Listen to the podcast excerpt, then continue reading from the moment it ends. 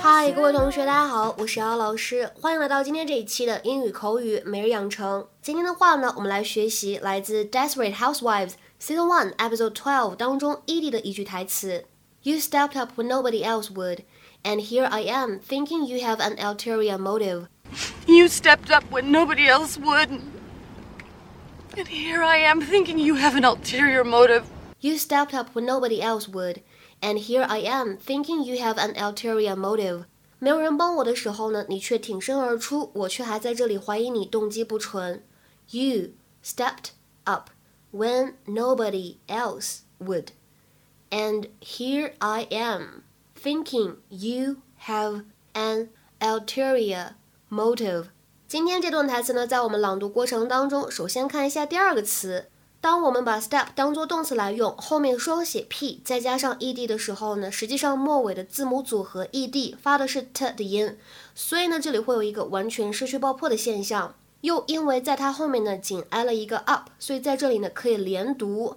那么由此 stepped up 这两个词连在一起的时候呢，就同时满足了完全失去爆破和连读的现象，不太好读，应该读成 stepped up，stepped up。再来往后面看，and here 当中呢有一个不完全失去爆破的现象，and here，and here 后面的 have an 可以连读，会变成 have an，have an。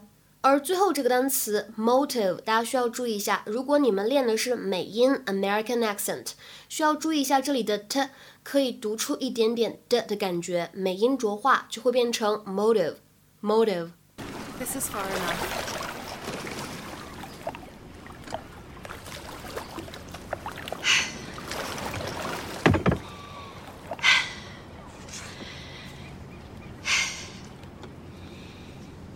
Do you need help with the container? No, I got it open. I'm good.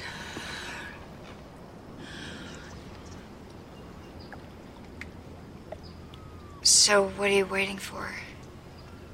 I just need a moment, okay? Oh, of course. Take your time.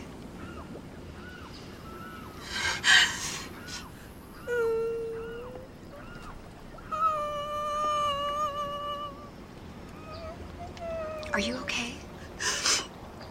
Oh, I'm just so grateful.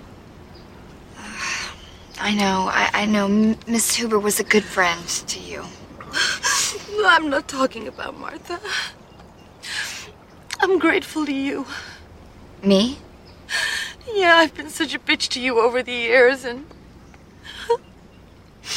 here you are, rowing me out to dump her ashes. It's really no no big deal. yes, it is. You stepped up when nobody else would. And, and here I am thinking you have an ulterior motive. oh, God, Susan, you're such a good person. And I'm such a bitch. Well, Edie, you're not that bad, and and and believe me, I'm I'm not that good. oh, yes, you are. Oh, please don't do this. Martha may. 今天节目当中呢，我们将会重点来学习一下 step up 这样一个短语。一般来说呢，当它出现的时候有两种含义。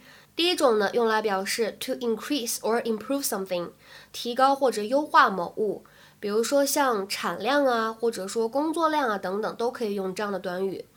我们来看两个例子。第一句话，We plan to step production up by nearly seventy-five percent over the next six months。我们计划在下一个半年里面呢，提高百分之七十五的产量。We plan to step production up by nearly seventy-five percent over the next six months。那么再比如说，I'm trying to step up my output ahead of tomorrow's deadline。我在尽力在明天的截止日期之前呢，再多出点活儿。I'm trying to step up my output ahead of tomorrow's deadline。 那么结合我们今天这个关键句的上下文，大家就会发现，今天这个 step up 它呢不是上面这个意思，那么应该是什么呢？在口语当中呢，step up 这个短语呢，它也可以用来表示为某件事情承担责任、站出来或者挺身而出，to take responsibility for something that needs to be done。比如说，Someone will need to step up and lead the project now that Dylan has resigned。既然 Dylan 已经辞职了，我们需要有人站出来继续带领大家完成这个项目。Someone will need to step up and lead the project now that Dylan has resigned。那么再比如说，We're all counting on you to step up and get this done。我们都指望着你能够出头，把这件事情解决了呢。We're all counting on you to step up and get this done。